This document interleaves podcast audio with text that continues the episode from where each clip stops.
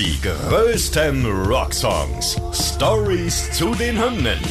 Tragisch, komisch oder kurios. Verrückte und unglaubliche Geschichten hinter den Songs, die ihr so noch nicht kanntet. Ihr hört einen Original-Podcast von Radio Bob, Deutschlands Rockradio. Mit Lara Bahnsen. Und mit Carsten Weyers aus Pops Morgen. Heute Africa von Toto.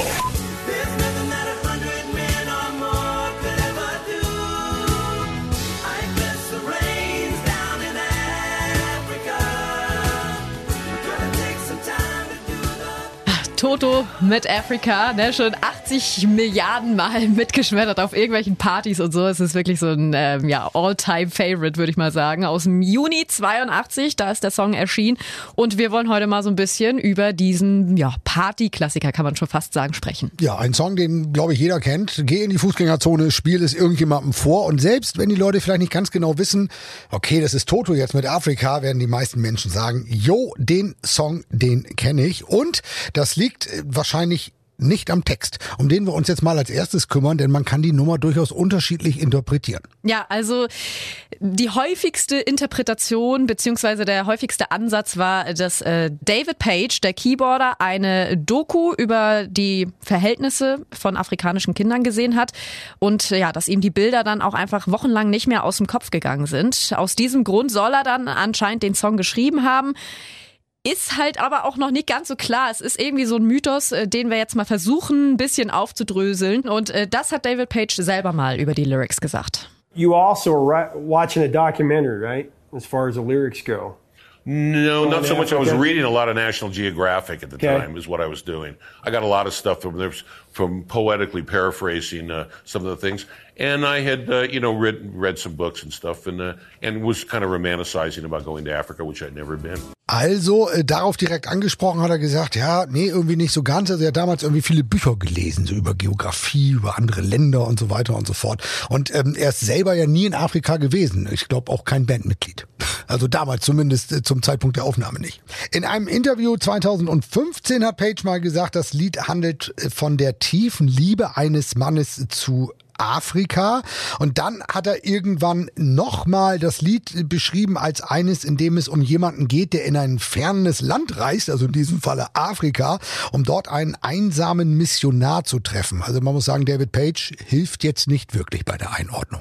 nee, irgendwie ist es total verwirrend. Aber wenn wir jetzt einfach mal nur so rein auf den Text gucken, dann ähm, gibt es auf jeden Fall so ein paar Afrika-Klischees. Also es geht zum Beispiel um Männer, die Speere werfen, afrikanische Masken, Löwen und natürlich, äh, wie der Regen das Land segnen soll. So äh, Klischees, die es in den 80ern gab, die vielleicht heute so ein kleines bisschen befremdlich sind. Also schlagen wir doch einfach mal vor, gehen wir weg vom Text, weil mal im Ernst, der Erfolg des Songs äh, liegt definitiv nicht am Text, sondern das ist diese geniale Musik und die ist äh, David Page schnell eingefallen. Innerhalb von zehn Minuten soll er das Ding am Klavier im Wohnzimmer geschrieben haben.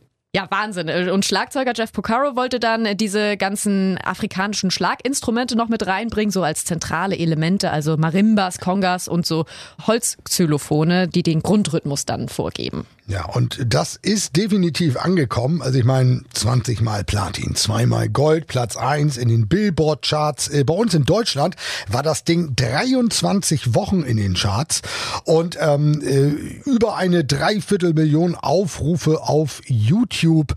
Ähm, äh, Video, ja, beschreibe ich mal als interessant. Wenn ihr Zeit habt, guckt euch das Ding ruhig mal an. Also ähm, Afrika, wirklich absolut sensationelle Nummer. Ja, auf jeden Fall. Aber was ja auch bei Toto ähm, damals so ganz besonders war, die waren ja auch so mit die ersten, die sogar noch vor MTV äh, richtige Musikvideos gemacht haben. Also es ist schon was Besonderes. Die Mitglieder von Toto, die waren damals ein bisschen skeptisch, ähm, ja, ob diese Nummer überhaupt ein Erfolg werden konnte. Aber können wir ganz klar mit Ja beantworten. Und ähm, ja, der Song ist gut, deshalb auch schon seit Anfang der 80er tatsächlich im Ohr. Aber der Song hat ja im Jahr 2017 nochmal ein echtes Revival erlebt, wenn man das so sagen kann. Ja, ein 14-jähriges Mädchen ähm, hat einen Twitter-Trend sozusagen ausgelöst.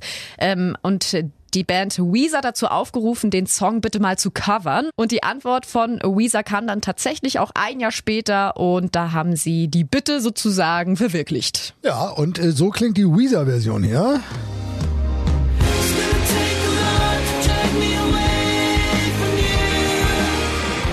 Und damit ging es dann nochmal wieder in die Charts und alle Menschen haben plötzlich wieder Afrika im Ohr gehabt. Von Toto. Sensationell. Ja, und auch äh, witzig, dass das Ganze dann auch nochmal andersrum lief. Also Toto sollten dann auch nochmal einen Weezer-Song covern und haben deren Song Hashpipe dann aufgenommen. Nochmal neu. Ja. Außerdem ist der Song auch deshalb äh, ja immer wieder präsent, ist aufgetaucht in verschiedenen Fernsehproduktionen. Family Guy, Stranger Things Ja, war eine wahnsinnig gehört, ja. ne, erfolgreiche Serie. Auch in Scrubs ist der Song gelaufen. Also von daher, ja, äh, Toto von Afrika wirklich überall zu hören, auch ja in der Wüste. Ja, ganz genau. Äh, 2019 hat der Künstler Max Siedentopf in der Wüste von Namibia ähm, so weiße Säulen aufgestellt, auf denen so kleine Lautsprecherboxen drauf sind. Und da kommt der Song Africa in Dauerschleife raus. Und zwar soll das tatsächlich für immer so sein, aber ob der Song tatsächlich, wie versprochen, für immer ähm, zu hören ist, ist ein bisschen fraglich. Immerhin gibt es ja so da auch ein paar Sandstürme, ne, Tiere und ähm, äußerst selten auch mal ordentliche Regenfälle. Tja, aber ich meine, verdient hätte es der Song und äh, ja, von uns aus könnte er nicht nur in einer Wüste in Dauerschleife laufen, sondern auf dem Bahnhof, ja, Marktplatz, was, Ich fänd's gut. ja, oder auf dem Mond, passt überall hin. Auf jeden Fall. Die größten Rocksongs. Stories zu den Hymnen. Ihr wollt mehr davon? Bekommt ihr jederzeit in der MyBob-App und überall, wo es Podcasts gibt. Und die geballte Ladung an Rocksongs gibt's nonstop in den über 40 Rockstreams, in der App und auf radiobob.de. Radio Bob. Deutschlands Rockradio.